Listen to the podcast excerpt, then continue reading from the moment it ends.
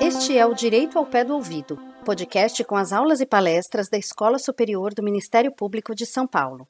Neste episódio, você poderá aprender um pouco mais sobre evolução e riscos no processo coletivo, temas debatidos no quarto painel do webinar O Futuro do Processo Coletivo, realizado pela escola em parceria com o Ministério Público de São Paulo, a Escola Nacional do Ministério Público e os Centros de Estudos e Aperfeiçoamento Funcional dos Ministérios Públicos do Espírito Santo, Tocantins, Paraná e Goiás.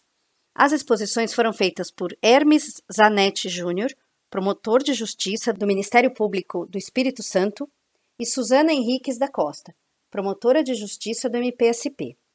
A mediação ficou a cargo de Júlio Camargo de Azevedo, defensor público do Estado de São Paulo. Venha para a aula de hoje.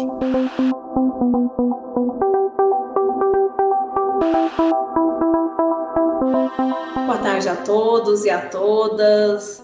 É um prazer, em nome da Escola do Ministério Público Tocantins, estar aqui neste evento com grandes processualistas do Ministério Público brasileiro, não só do integrantes do Ministério Público, como da advocacia, da Defensoria Pública, e para discutir o projeto do novo processo coletivo brasileiro, o futuro notadamente a partir do projeto de lei denominado Ada Pellegrini Grinover.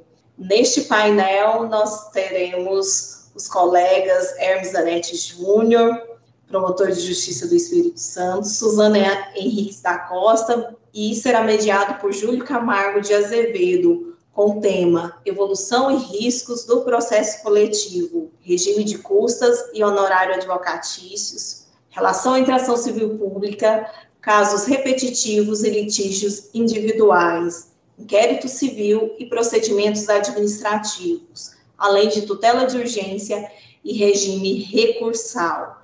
Passo a palavra ao nosso mediador, que fará a apresentação dos nossos palestrantes. A palavra, doutor Júlio.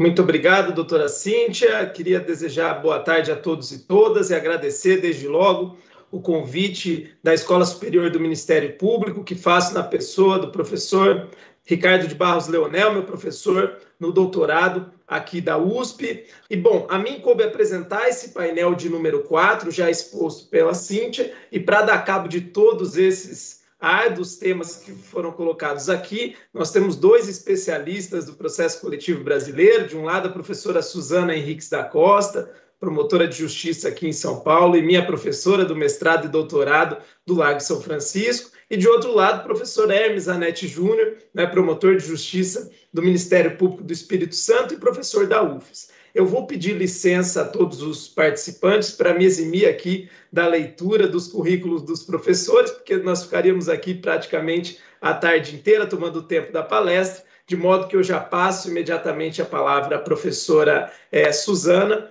é, desejando boa sorte na sua fala. Bom, boa tarde a todos e a todas. Muito obrigada, Júlia, também é muito bom te ver aqui. É, vai ter muito tempo que eu não te via nem, nem na forma online, desde as das reuniões do, do grupo de BDP, e dividir a mesa com o Hermes Zanetti é sempre um grande prazer. A gente sempre, nem sempre concorda em tudo, mas sempre se diverte, né, Zanetti? mas vamos lá. É como você disse, é muita coisa, vou tentar fazer um recorte aqui na minha fala. E vou começar falando aqui, principalmente da relação entre demandas, que eu acho que é uma, um tema bastante importante hoje, um grande desafio né, que, que o processo coletivo tem que enfrentar.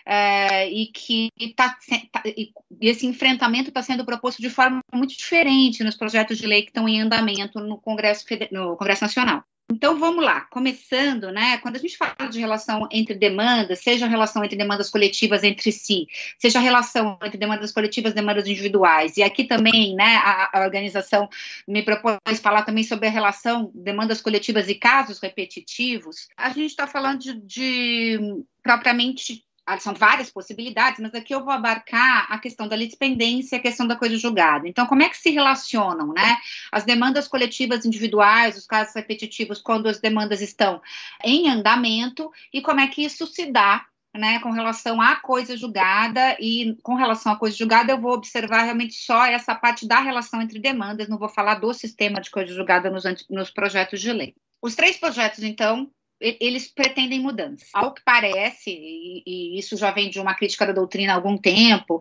as escolhas feitas né, pelo modelo desenhado do processo coletivo na década de 80, início da década de 90, não deram conta né, não se mostram mais capazes de lidar com, com, principalmente o fenômeno da litigância repetitiva, mas não só ele, também com o fenômeno da coexistência de demandas coletivas entre si.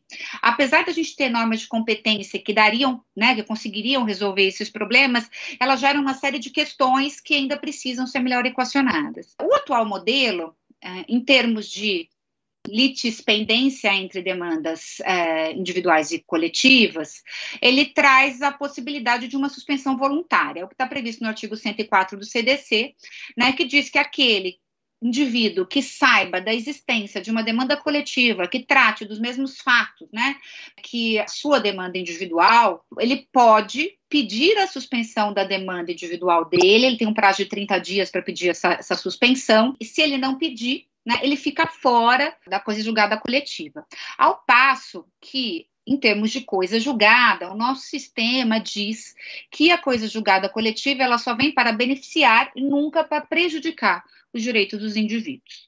No tema da coisa julgada entre processos coletivos, eu, a gente tem né, na litispendência a aplicação das regras de se houver realmente uma litispendência, a demanda posterior vai ser extinta, como acontece no processo individual, e se houver, na verdade, uma sobreposição parcial, a gente fala de conexão e reunião dessas demandas. É claro, sempre aqui ressaltando que para se verificar a litispendência entre demandas coletivas, o importante é olhar para pedido, caso de pedido e para qual é a coletividade que está sendo ali protegida, que está sendo substituída pelo legitimado coletivo. Então, eu não olho se é MP e MP, né? Agora eu vou olhar se a coletividade que está sendo ali tutelada é uma mesma coletividade a despeito da demanda ter sido proposta pela Defensoria e pelo Ministério Público, que são só substitutos processuais ali. Mas especificamente, olhando aí para essa tríade, né, repetitivos, individuais e coletivos, o que parece ter havido aí como um grande consenso na hora de se pensar soluções nos três projetos de lei é que a escolha política realizada, então, por esse modelo em que as demandas coletivas não impactam na demanda individual em termos de coisa julgada, elas só vêm, aliás, impactam para beneficiar e não impactam para prejudicar. E essa suspensão voluntária, essa possibilidade né, de se pedir para né, suspender a sua ação para continuar dentro ou não, não serviram, não foram boas uh, escolhas para a gestão do volume de processos de massa, especialmente quando a gente pensa em termos de conflitos sociais, que de lá para cá, né, nossa sociedade cresce em complexidade, cresce em conflituosidade, e cada vez mais a gente tem as, as, chamadas conflitos de massa, que significam o quê? A presença né, de um grande ente, de um, lado da.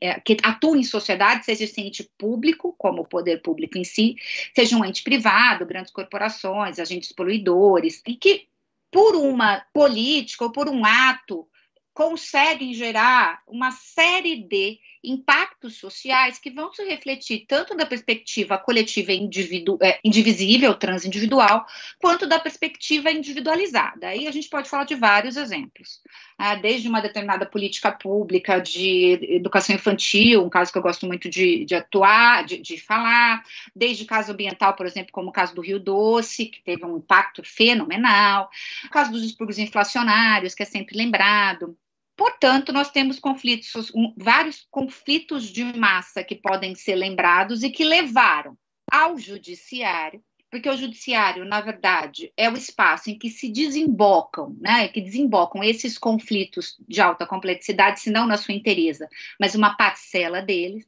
para a solução, para a definição né, de qual o direito aplicável naqueles casos.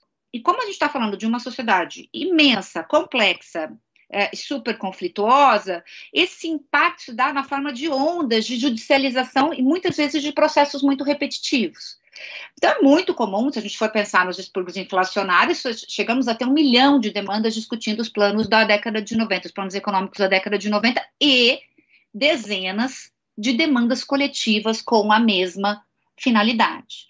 A Zanetti pode me corrigir, mas acho que o caso do Rio Doce é um bom exemplo também, né? Que a gente teve uma avalanche de demandas coletivas buscando reparação de direitos de todos os tipos, e também inúmeras ações coletivas super complexas, vendo de ministérios públicos de unidades diferentes, de estados diferentes da federação. E, e esse sistema de relação entre as demandas coletivas, de, principalmente de relação, da relação entre as demandas coletivas individuais, ele não dá conta de segurar essa avalanche de demandas e gera um problema de gestão muito grande para o Poder Judiciário. É um problema de gestão de litigância repetitiva. Então, o processo coletivo no Brasil, ele foi desenhado para ampliar acesso à justiça, no sentido de abrir a boca do judiciário para esses litígios de grupo. Ele não foi, lá atrás, na década de 80 e na década de 90, pensado e estruturado para dar conta do problema da litigância de massa dentro do próprio judiciário. Então, a escolha foi as, eu, vou receber as demandas individuais e as coletivas. E as demandas coletivas só vão beneficiar as individuais. Né? Foi uma escolha política né, que foi feita em prol do movimento de acesso à justiça. E hoje, né, o cenário é outro, a gente tem um judiciário sobre abarrotado, com dificuldade de conseguir dar conta do seu acervo, e a gente vê, em função dessa inaptidão do modelo coletivo de dar conta das ações, eh, principalmente das ações individuais, surgir né, de uma década para cá, uma outra técnica, e aí sim, uma técnica muito mais voltada para a gestão de acervo do que para a solução de conflitos, ou, ou mesmo para ampliação de acesso à justiça, nesse sentido de abarcar mais demandas, de trazer mais demandas para o judiciário. Falo aqui da técnica dos casos repetitivos. É, a gente começa a ver isso depois da reforma do judiciário, com uma mudança primeiro no, no, regimento interno do STF e depois com alterações no, no, CPC anterior, o 543, e isso é expandido, aumentar, consolidado pelo CPC de 2015, seja com relação aos recursos especiais extraordinários repetitivos, que são super ampliados, passam a abarcar demandas individuais presentes, futuras e coletivas também, quanto com a, a inauguração aí, né, do IRDR, que é um modelo semelhante, não idênco, mas um modelo semelhante ao dos, ao dos recursos especiais extraordinários repetitivos, que vai se desenrolar nos tribunais de segundo grau, sempre com uma preocupação muito grande de gestão de acervo, então, de se definir a, uma tese jurídica para aplicação em cascata, para todas as demandas individuais, com essa preocupação de um julgamento que leve ao equacionamento dentro de um período razoável. Por que, que eu digo isso? Porque se a gente for olhar, por exemplo, o caso dos expurgos inflacionários, ele tem, sei lá, 30 anos na justiça brasileira ainda não foi totalmente equacionado. É, então, a ideia também dos casos repetitivos é dar uma resposta é, dentro de um prazo razoável que se resolva, que se tenha né, o equacionamento da questão e que a gente não fique aí né, patinando e nesse patinar, de alguma forma, incentivando também a, a, a, as demandas, porque a partir do momento que o judiciário não tem uma determinada um consenso, né, sobre determinada questão de direito, é, sempre vale a pena judicializar, né, porque eu posso conseguir ganhar. Então é a importância de se dizer tem razão ou não tem razão dentro de um prazo razoável. E eu acho que é importante dizer que esse modelo de casos repetitivos, ele faz uma escolha de relação entre, entre a, o caso repetitivo, né, a julgamento do caso repetitivo e as demandas individuais, muito diferente do processo coletivo. Porque desde o início se fala né, que o, os casos, o, aliás, os casos repetitivos, técnica dos casos repetitivos tem o condão de suspender as demandas individuais em curso. E nesse sentido fica muito clara a perspectiva de gestão. Por quê? Porque eu paro todas as demandas, escolho algumas que seriam as tais representativas da controvérsia e julgo essas demandas para que é, esse precedente que vai ser gerado a partir do julgamento dos casos repetitivos tenha essa aplicação em cascata a todas as demandas que são suspensas. Então, em termos de gestão de acervo, isso é muito mais é, interessante da perspectiva do judiciário como instituição, porque permite, então, uma saída saída mais racional, né, uma, um tratamento mais racional dessa avalanche que vem da sociedade nesses macro conflitos de massa. Dito tudo isso, gente, é possível ver, né, nos três projetos, uma tendência a se adotar um outro modelo de relacionamento entre as demandas coletivas e as demandas individuais, abrindo mão, deixando para trás da solução da, a solução da suspensão voluntária, tá? Quero aqui só ressaltar que até mesmo no âmbito do processo coletivo, já havia, aliás, já há alguns precedentes do STJ determinando a suspensão de demandas individuais pelo ajustamento da demanda coletiva. Né? Fala aqui do RESP 1.110.549 do Rio Grande do Sul e do RESP 1.525.327. Não anotei aqui de que estado que era. Mas que já são precedentes no sentido de que, em alguns casos, as demandas coletivas, a existência da demanda coletiva já pode gerar suspensão não voluntária, mas obrigatória das demandas individuais.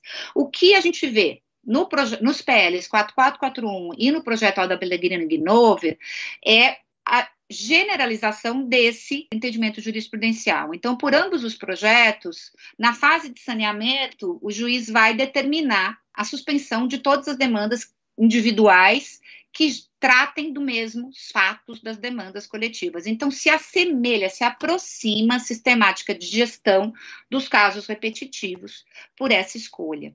Só que, ao mesmo tempo, essa é uma solução que parece simples no primeiro momento, mas ela, ela é muito mais bem dimensionada, principalmente pelo, pelo projeto de lei 1641.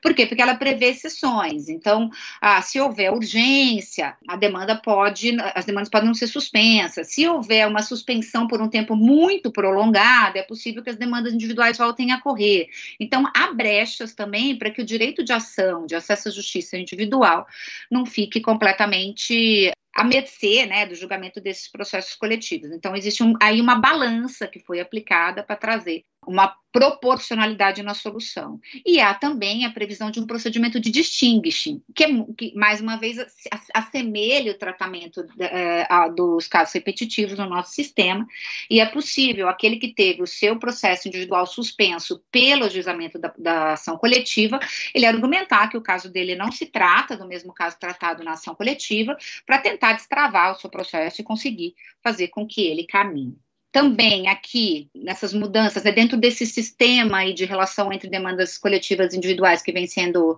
trazido pelos novos projetos, acho que vale lembrar o que já foi dito nas palestras da manhã, a preocupação com a ampla publicidade que os projetos trazem, né? Então, essa ideia de que é necessário que os indivíduos saibam da existência dos processos coletivos e que o sistema de justiça saiba da existência do processo coletivo. Eu sempre brinco, né? Porque um dos maiores problemas que fez com que não tivesse dado certo a suspensão voluntária do 104 é porque não há informação nos processos individuais da existência do processo coletivo para que se comece a correr o prazo de 30 dias para se verificar se vai ou não ficar no processo coletivo, você vai continuar com o processo individual. Então, é um problema eminentemente de comunicação do judiciário. Né? Então, se não, não, começa a correr o desacordo, não, não, não há o desacordo, o prazo não começa a correr. Quando vem os casos repetitivos, é impressionante como essa comunicação se dá de uma forma super eficiente. Nunca consegui entender por que, que não foi dada o mesmo grau de eficiência para as comunicações dos casos repetitivos para os processos coletivos, porque poderia ter sido outro cenário, né? Não se desenvolveu essa prática de comunicação. Existem os cadastros, mas ela não chega. A gente não sabe quais são as demandas em curso. E eu acho que um dos grandes desafios desse sistema de suspensão obrigatório que vem sendo inaugurado aqui no, pela 1641, pelo projeto de lei 1641, é esse desafio de comunicação. E, e há um enfrentamento desse desafio pela previsão de mecanismos heterogêneos de, de comunicação das existência do processo coletivo. Então, desde o mecanismo tradicional do, do cadastro do CNJ, mas também rede de computadores, anúncio em jornal, rádio, né? Então, é, rede mundial de computadores. Então, tentando criar uma, uma chegar, né? Não só nos indivíduos, mas principalmente no sistema de justiça, porque cabe muito mais ao juiz identificar quais são as demandas individuais em curso para poder suspendê-las. Né? Então, vamos ver se a gente, é, é, nesse, nesse sistema inaugurado aí, consegue superar o desafio da comunicação. O 4778, vou falar muito rapidamente, é, na minha opinião, é um extremo retrocesso nessa, nesse tema, porque ao invés de lidar com a possibilidade da suspensão, que é a saída, né, que a gente já está um pouco mais acostumado, seja pelo sistema do, dos casos repetitivos, que já tem, então, essa já maneja a suspensão das, das, demandas individuais enquanto não julgado o caso repetitivo. A gente também tem a, a, essas decisões do, do STJ que aplicam a mesma sistemática pontualmente a casos de processos coletivos o 4778 vem com uma outra solução, que é a solução da desistência. Então, ele prevê, me parece assim, um ônus exacerbado para o indivíduo, mas um indivíduo que queira se beneficiar da sentença coletiva, ele tem que desistir da sua demanda. E o mesmo acontece para poder liquidar a, a, sua execução. Então, se ele tem uma demanda individual em curso, para poder liquidar uma sentença coletiva de procedência, ele precisa desistir da sua demanda para poder eh, ajuizar lá a fase de cumprimento de sentença, ao contrário do que falam os outros dois projetos, que prevêem a conversão da demanda individual em liquidação e execução.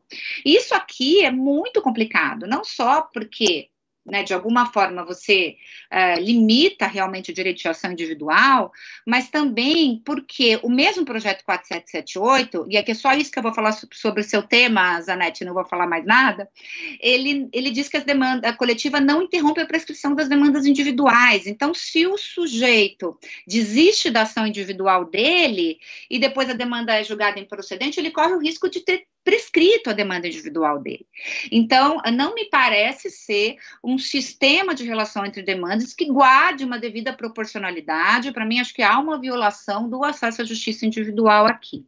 Bom, com relação a processos coletivos e processos repetitivos, né, que é, a gente vê também nos três projetos uma outra influência dos casos repetitivos nas, nesses, nesses projetos que tem a ver com a seleção da demanda coletiva como paradigma. Essa é uma outra discussão muito já pautada com relação aos casos repetitivos, que é a pouca preocupação que o legislador teve na hora de identificar quais seriam os processos representativos da controvérsia para serem julgados, para gerarem precedentes vinculantes, que vão, então, ter a partir desses precedentes vinculantes, o julgamento em cascata das demandas individuais e coletivas suspensas. Por quê? Porque, como já foi dito de manhã na parte da, da legitimidade da representatividade adequada, essa é uma discussão super importante em termos de legitimidade política do provimento jurisdicional.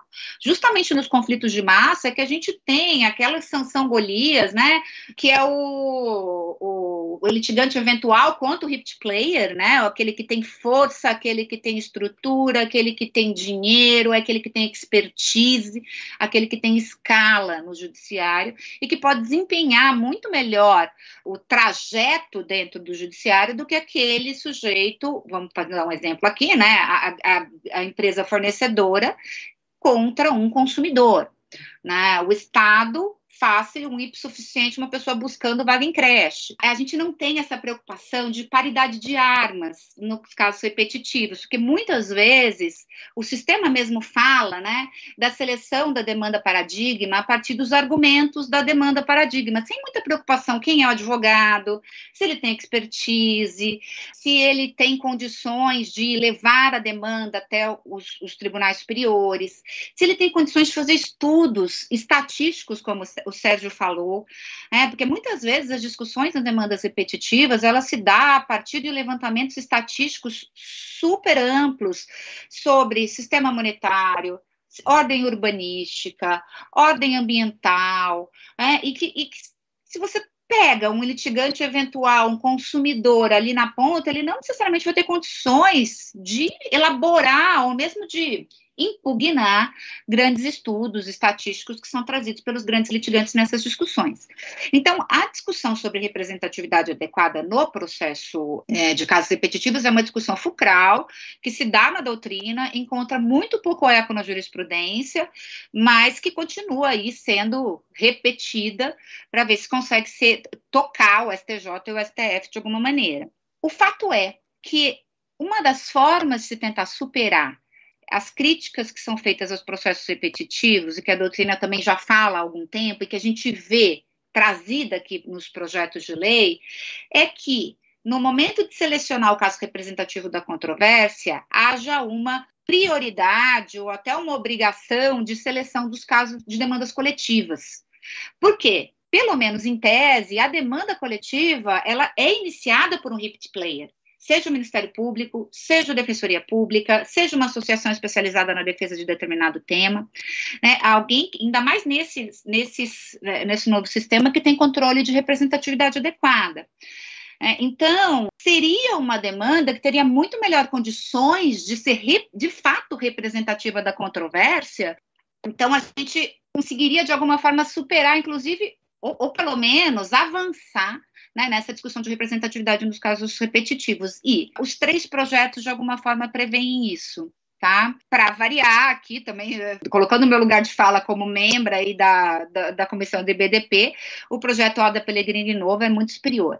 Mas todos eles falam na demanda coletiva como sendo, o 4778 fala em prioridade na afetação para o incidente de resolução de demandas repetitivas e recursos repetitivos. O CAPT fala em prioridade de processamento, aí tem a ver com, com a organização da agenda do juiz, mas o parágrafo único fala que a ação civil pública será preferencialmente selecionada como caso representativo da controvérsia em IRDR.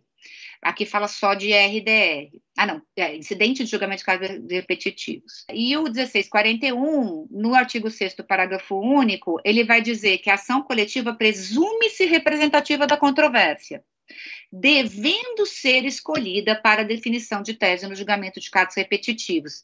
Então, a, ainda que a doutrina vá discutir se esse devendo aqui, como é que ele deve ser interpretado, na minha opinião, ele deve ser interpretado como uma obrigação né, para que, na hora do julgamento dos casos repetitivos, se escolha a demanda coletiva se houver a demanda coletiva, o que é muito provável num contexto de litigância de massa. Para finalizar, aqui, que já está dando meu horário, eu queria só trazer aqui eh, essa ideia de relação entre demandas coletivas e demandas repetitivas. Eu tenho uma orientanda de mestrado que estudou um caso de RDR aqui no, no Tribunal de Justiça de São Paulo, tema 5. Era um tema que envolvia adicional de, de, de remuneratório dos policiais militares. O objeto de pesquisa dela era ver como é que, se os tribunais, se uma vez tratado é, estabelecido, né, um precedente, se era, ele era utilizado nesse julgamento em cascata, especialmente para uma improcedência manifesta, se era utilizado lá um, artigo do, do, do, CPC que diz que o juiz pode extinguir, extinguir a demanda, né, liminarmente por improcedência, nos casos em que houver precedentes de casos repetitivos. E aí a surpresa que ela, no meio do estudo de casos que ela fez, ela se deu conta de que neste caso tinham duas questões muito interessantes.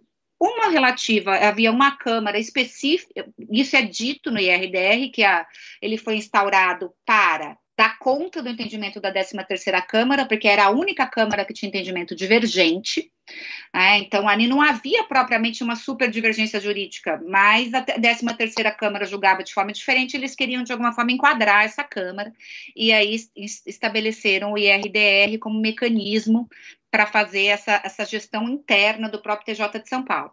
Mas o mais relevante aqui para nossa discussão é que foi, é, é, ela chegou em um mandado de segurança coletivo, que tinha sido ajuizado por uma associação de policiais militares, que foi julgado improcedente em primeiro grau, mas que caiu em grau de apelação com a 13ª Câmara, e foi julgada procedente.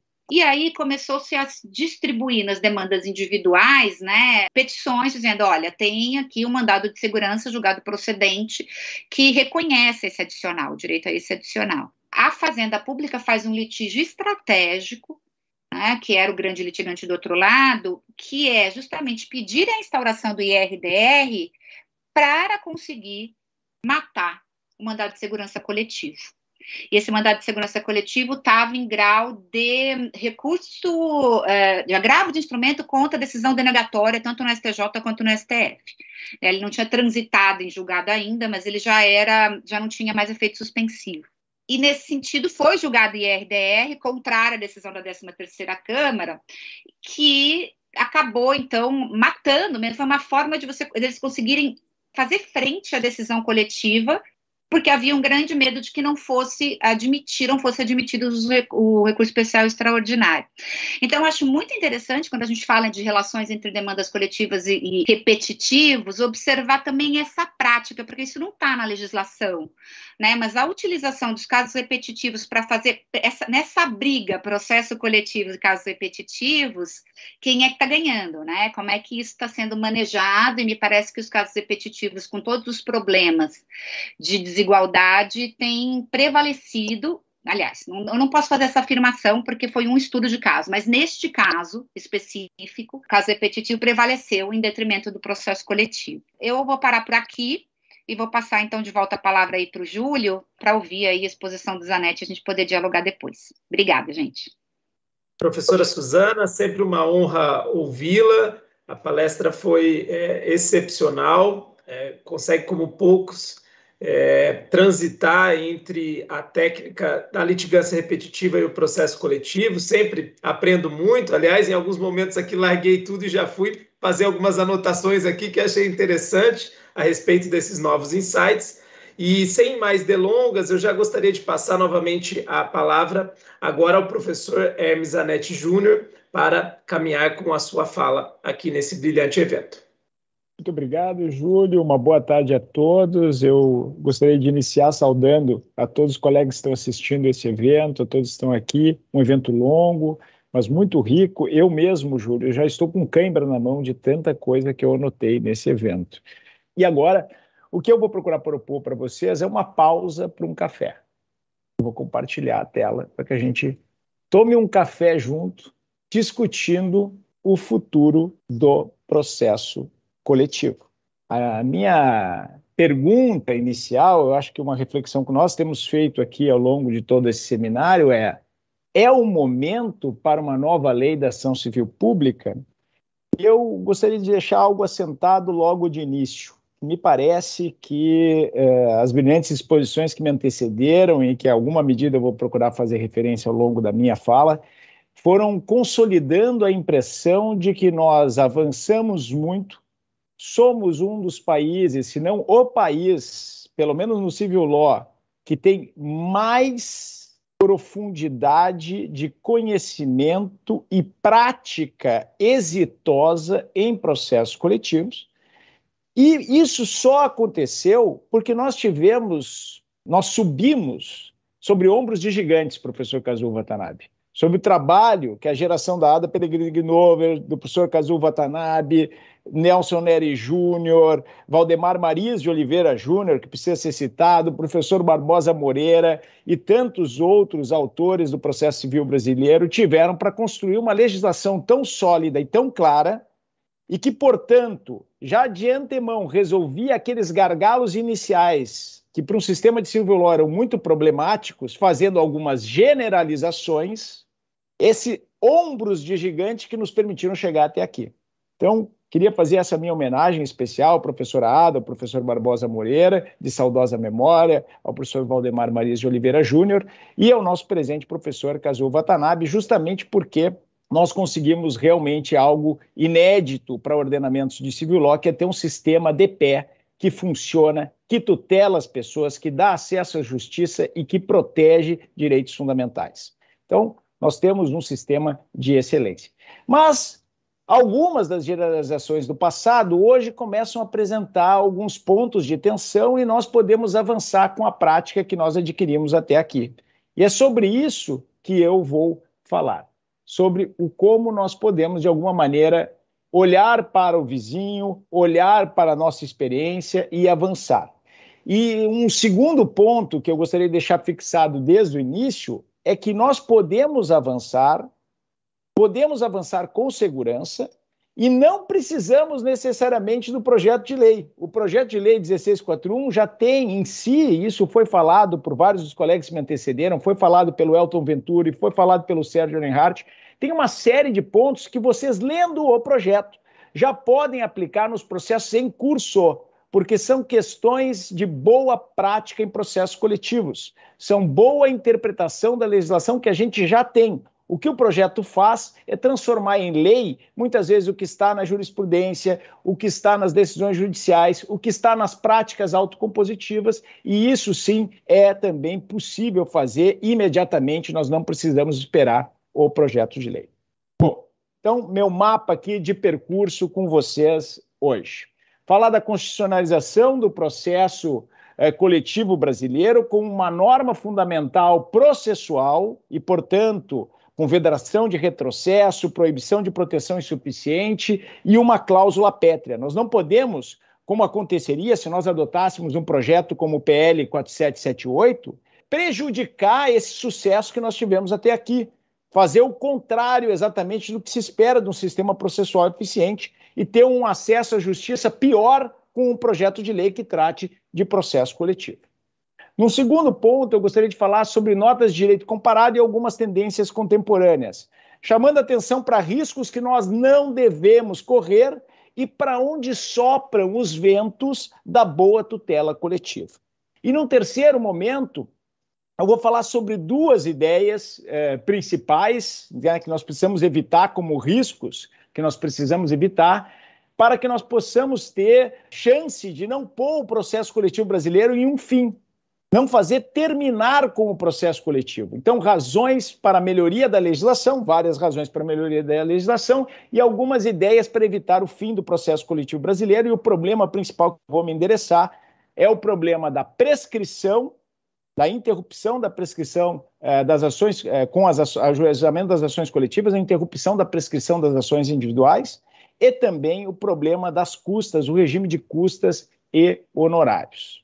Nós não nos percebemos um sistema de êxito porque, assim como o peixe é o último a descobrir a água, nós, em alguma medida, demoramos muito, é, e, e, eu gostaria que nós tivéssemos essa consciência a partir de agora, por causa desse brilhante seminário, a perceber que, muito embora nós tenhamos problemas, a nossa casa está muito mais arrumada. O nosso sistema permite acesso à justiça e permite a tutela adequada é, do processo coletivo.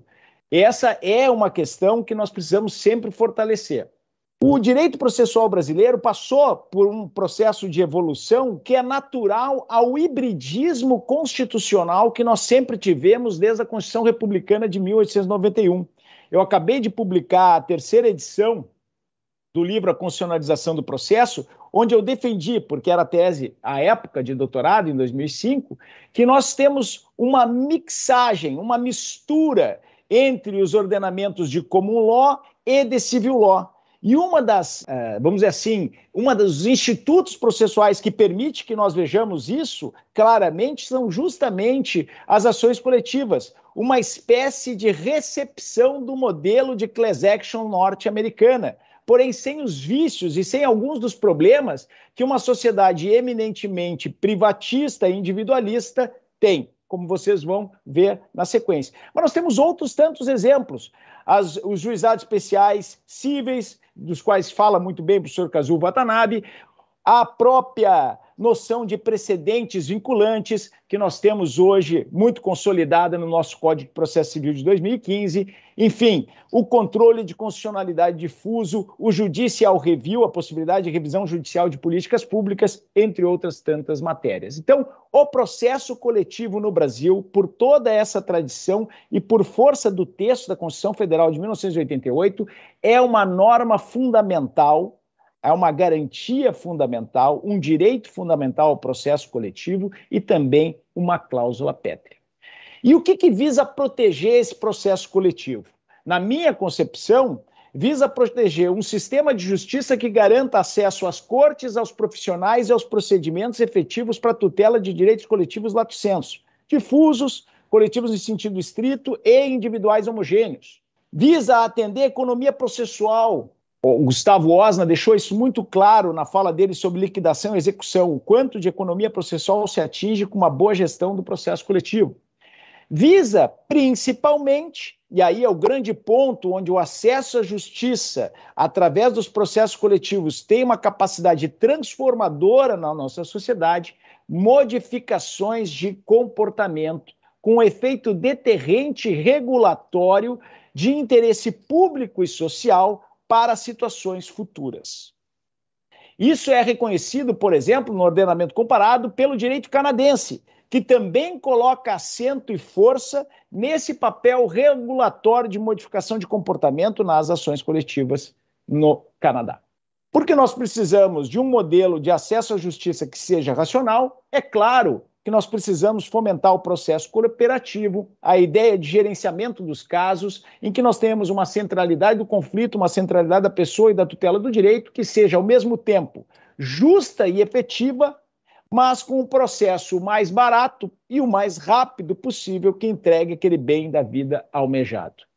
E quando nós vamos olhar, então, para as razões de termos um projeto de lei que venha a alterar o processo coletivo, nós vamos ver algumas razões que eu considero preponderantes. Primeiro, 40 anos de experiência com uma legislação avançada e mista entre common law e civil law.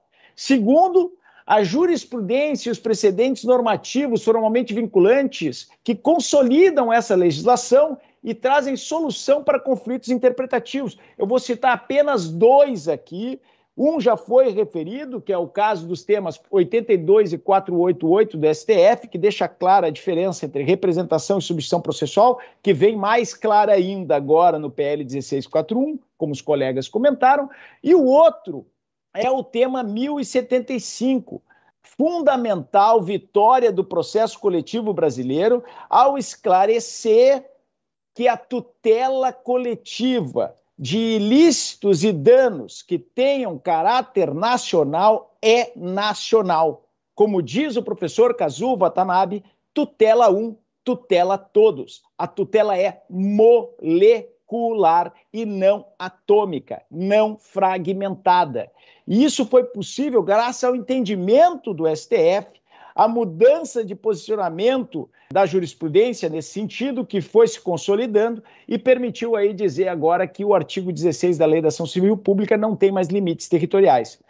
Isto tem impacto no nosso projeto de lei 1641, porque o nosso projeto de lei 1641, quando fala da coisa julgada, já diz que ela não tem limites territoriais. Já deixa claro o que o precedente do STF já confirmou. Mas faz mais Diz também que a tutela de urgência, para eu não deixar de falar de um dos temas que está previsto no nosso, no nosso painel, a tutela de urgência pode ter essa extensão nacional se o ilícito ou se o dano for, for nacional.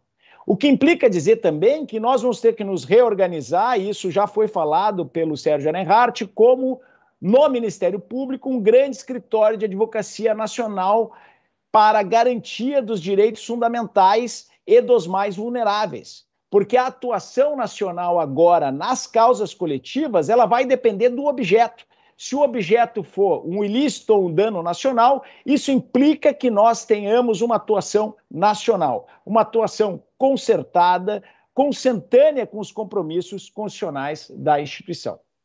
Também nós podemos dizer que há uma razão para uma nova lei de ação coletiva a prática dos processos coletivos, que é mais rica do que a própria legislação e a própria jurisprudência. Nós temos aí citado várias vezes nesse paine... nesses, nossos, nesses nossos painéis, mas agora recentemente referido pela eh, professora Suzana Henriques da Costa, na sua brilhante exposição, os acordos no processo coletivo do caso Rio Doce, Brumadinho, nos expurgos inflacionários, que são inovações tecnológicas que às vezes apresentam uma ou outra característica de defeito, exigem vigilância, mas são avanços do ponto de vista técnico, porque se funcionam bem, atendem melhor à população, atendem melhor aos atingidos e atendem melhor à tutela desse bem jurídico global e difuso que é o meio ambiente, que é a própria tutela do consumidor. Também nós podemos citar o desenvolvimento da autocomposição no direito brasileiro autocomposição que representa um percentual muito significativo de solução de processos coletivos e tinha apenas o parágrafo 5 do artigo 5 da Lei da Ação Civil Pública e a menção na resolução 179 do CNMP. Aí está CNJ, mas é CNMP. Do CNMP. Quer dizer, tinha uma disciplina muito fraca e agora nós ampliamos muito essa disciplina no PL 1641. Além disso, esse PL, como foi ressaltado pelo Gustavo Osner, ele tem uma característica muito profícua. que é a mesma característica do nosso Código de Processo Civil de 2015, um código da era da recodificação. Ele é plástico, moldável e flexível. Porque, como não existe um só tipo de ação coletiva, ele vai permitir a adequação através de princípios e através de uma lógica própria da tutela coletiva, a adequação das formas de tutela processual às necessidades de tutela. Por exemplo, através do processo estrutural para resolver problemas estruturais. No direito comparado, o tema do processo coletivo hoje chama muita atenção. Se estão revisando muitas das premissas eh, do início da década de 2010. Por quê? porque no início de 2010 se entendeu que a Europa não queria ações coletivas opt-out. E agora a Europa começa a voltar atrás. Entendendo, no mínimo, que podem existir casos em que seja conveniente tutela opt-in e tutela opt-out, e essas tutelas estejam coligadas, que podem existir casos que a tutela opt-out seja melhor que a tutela opt-in, especialmente para proteger bens jurídicos essenciais, que são de grande valor para a sociedade, que tem pessoas vulneráveis envolvidas e que não teriam um estímulo para o ajuizamento das ações caso não fosse ajuizada essa ação coletiva. Então, nessas espécies, nessas espécies, essa tutela coletiva da ação coletiva brasileira, que é opt-out, tutela um, tutela todas, todos é a tutela mais adequada e mais conveniente. E aí nós vemos esse movimento europeu, além desses dois livros que eu citei, nós vemos também na European Rules of Civil Procedure, que é uma soft law recentemente é, a, aprovada pelo UNIDROA e pelo European Law Institute, e na diretiva 18, 2818 de 2020 da União Europeia, que é uma diretiva que trata dos direitos do consumidor. É interessante observar que a diretiva da União Europeia ela vai revogar uma diretiva anterior que era opt-in, aceitando a tutela opt-out e promovendo uma tutela mais efetiva do consumidor, porque viu em diversos casos concretos, como o famoso caso de uma venda eh, de camisetas de futebol falsificadas, ou no caso do Dieselgate, o escândalo da Volkswagen, que a tutela opt-in não era eficiente para tutelar adequadamente o consumidor diante de um mercado massificado. E aí nós entramos um pouco na discussão sobre economia e processo. Nós temos que ter, sim, um estímulo econômico, um design do direito processual que permita uma maior eficiência do modelo processual proposto para alcançar os determinados fins que orientam a norma. Se o nosso fim é um efeito deterrente, evitar que determinadas lesões se repitam, se o nosso fim é uma tutela integral do direito, nós temos que pensar o processo coletivo a partir deste fim. Quando nós falarmos de prescrição, eu vou voltar a esse tema. Por que, que nós não devemos adotar um modelo norte-americano? Porque o modelo norte-americano tem o seu excepcionalismo. É caracterizado por uma advocacia empreendedora, o que pode ter até um sentido negativo, porque às vezes há conflito de interesse entre os advogados e o grupo que está sendo tutelado. Ele tem pagamento de honorários pelo êxito no acordo ou na decisão judicial, e é esse o ponto que pode gerar o conflito é, de interesses entre o advogado e o grupo. Ele tem danos punitivos previstos por um júri, que às vezes não tem os critérios jurídicos necessários para fazer a proteção adequada, bem dimensionada do direito, sem criar prejuízo para a própria uh, economia ou aquele setor da economia. Então se percebe aí que nós não devemos ter nem um Shining Knight, nem um Frankenstein. Ah, nós devemos buscar um modelo de tutela coletiva que seja equilibrado. E é o que vem sendo feito pela nova lei da ação civil pública e por iniciativas como essa do CNJ, na, res, na recomendação número 76, que auxilia aí a divulgar boas práticas de processo coletivo que foram internalizadas no nosso projeto. Quais são as questões que demandam aperfeiçoamento e eu começo a me encaminhar para o final da minha exposição? A autocomposição coletiva, o inquérito civil, um segundo tema que eu tinha que falar para completar o nosso painel, entre outras, dentro do inquérito civil, que foi extensamente regulado pelo PL 1641, o regramento dos procedimentos administrativos voltados para a colheita de provas e a verificação da solução jurídica adequada, inclusive com a ampliação do contraditório, que é a chamada processualização dos procedimentos. Na reforma da lei de improbidade administrativa, essa processualização do procedimento apareceu e ela é benéfica. Sempre que ela não colocar em prejuízo a tutela, ela é benéfica. A lei do Ministério Público do Espírito Santo, a resolução que disciplina o procedimento administrativo aqui no MP do Espírito Santo, prevê a oitiva do requerido, do investigado, antes da propositura da ação civil pública, também como uma necessidade de respeitar o contraditório. Outra inovação dentro da parte de procedimentos administrativos é facultar à Defensoria Pública também a possibilidade de uso de procedimentos administrativos expressamente na legislação, para que não fique algo só da legislação da Defensoria Pública, para que se fique claro de uma vez por todas que a Defensoria também pode fazer uso de procedimentos administrativos. Demandas individuais e demandas coletivas, que foi o tópico trazido pela Suzana.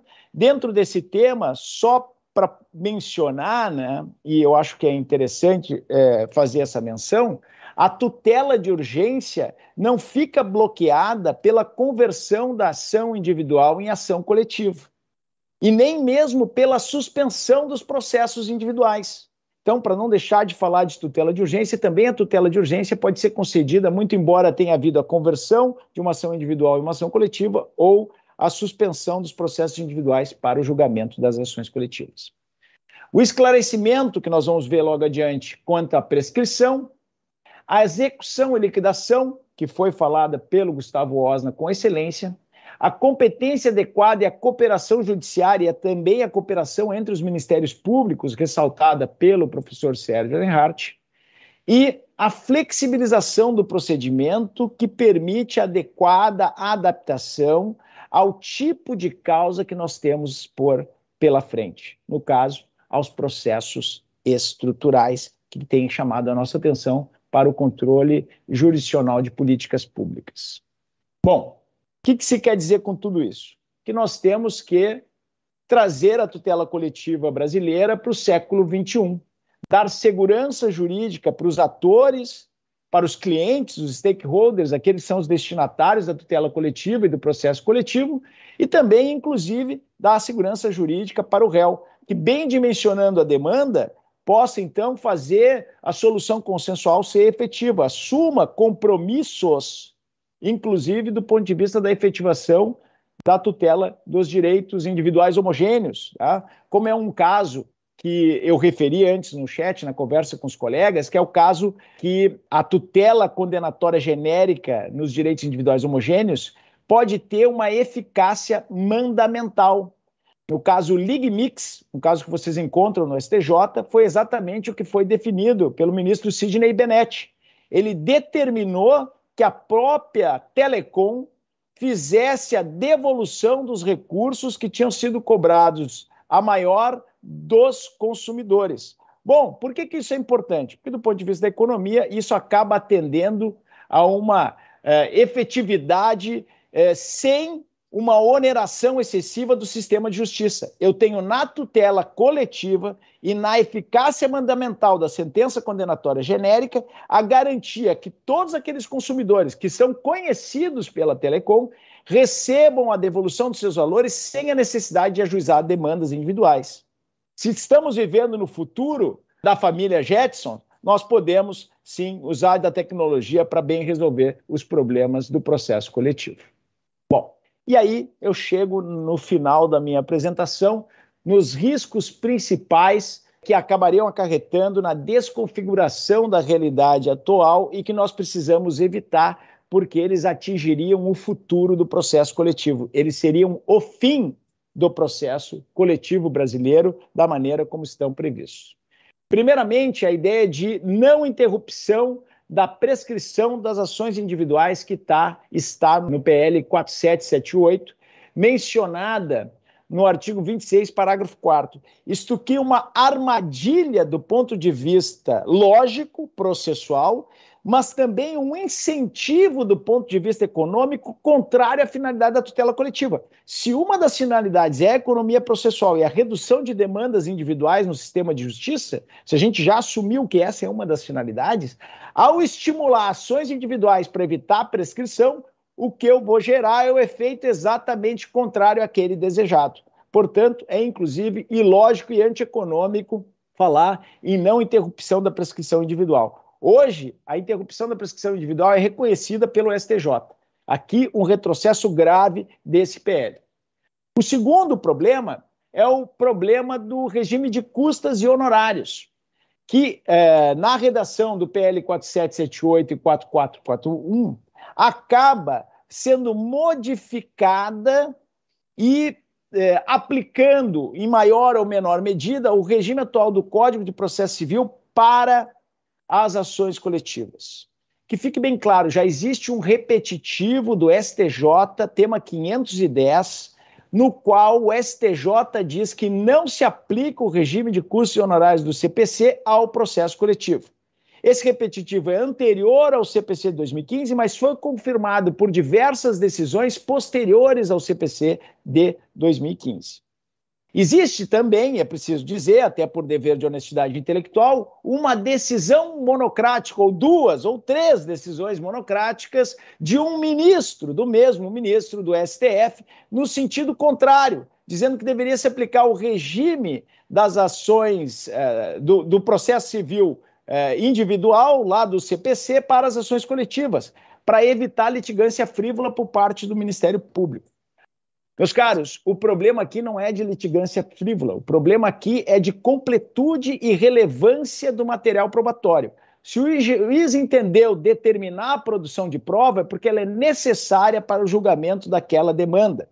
Eu fazer com que o custo da prova impeça o julgamento da demanda é contra todas as premissas de acesso à justiça que nós fixamos no primeiro momento dessa apresentação.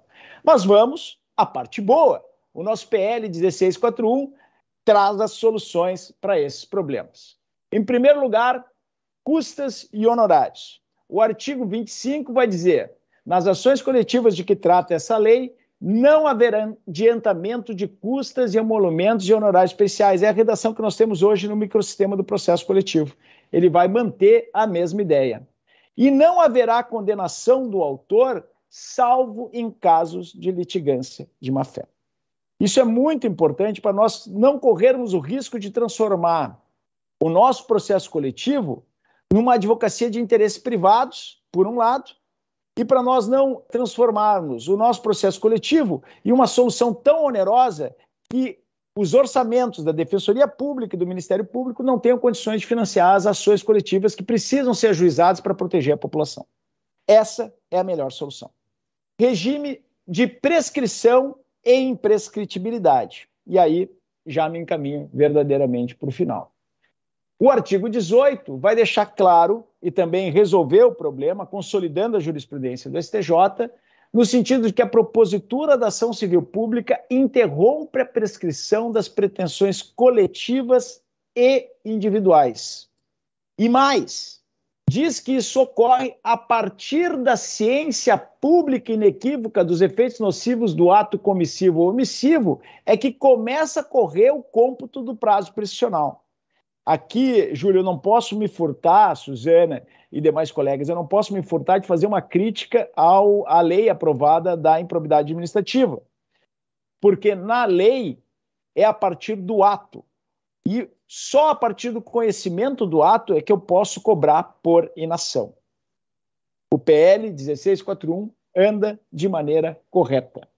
Infelizmente, eu não posso me aprofundar em outros temas, mas tem muitos temas na lei de improbidade administrativa ligados à prescrição que mostram que mexer no regime de prescrição pode ser uma alternativa para negar acesso à justiça e negar a tutela dos direitos. E nenhum sistema de justiça sério altera a si mesmo para prejudicar a tutela dos direitos, que é a finalidade do próprio sistema de justiça. Para terminar, eu gostaria de dizer que nós também tratamos de duas imprescritibilidades. A imprescritibilidade é, reconhecida pelo STF das pretensões de ressarcimento ao erário fundadas na prática de ato doloso tipificado na Lei de Improbidade Administrativa e a imprescritibilidade também reconhecida pelo STF em relação à reparação civil de dano ambiental. Eu gostaria mais uma vez de agradecer por estar participando desse brilhante evento. Fiquei muito feliz com as palestras que eu vi anteriores à minha e tenho certeza que as que virão também serão excelentes e eu me coloco aqui para sanar qualquer dúvida, qualquer questão que os colegas tenham, qualquer ponto que nós possamos aprofundar no nosso debate. Gostaria de parabenizar o professor é, Hermes Zanetti Júnior, sempre brilhante, conseguiu atravessar praticamente todos os temas. Gostei particularmente muito da ênfase ao regime de custas né, e sucumbência, que foi tão discutido lá na comissão, que realmente colocava em xeque as funções essenciais da justiça e a atividade probatória, principalmente nas ações civis públicas. Então, novamente, parabenizar. Cumpre aqui eu também fazer o papel de mediador. Então, nós não tivemos questões, mas o João Batista da Costa elogiou muito a palestra da professora Suzana, também Márcio Florestan é, disse que foi uma aula magnífica. É, o Vinícius Lima comentou que o projeto do CNJ não empolga e não empolga mesmo. E também o Paulo Arada é, elogiou muito a fala do professor é, Hermes Anetti e também o Márcio Florestan no mesmo sentido. Então, só me resta aqui novamente endossar esse coro, parabenizar ambos os professores é, e principalmente os organizadores do evento, meus professores Ricardo Barros Leonel e também Hermes Zanetti Júnior.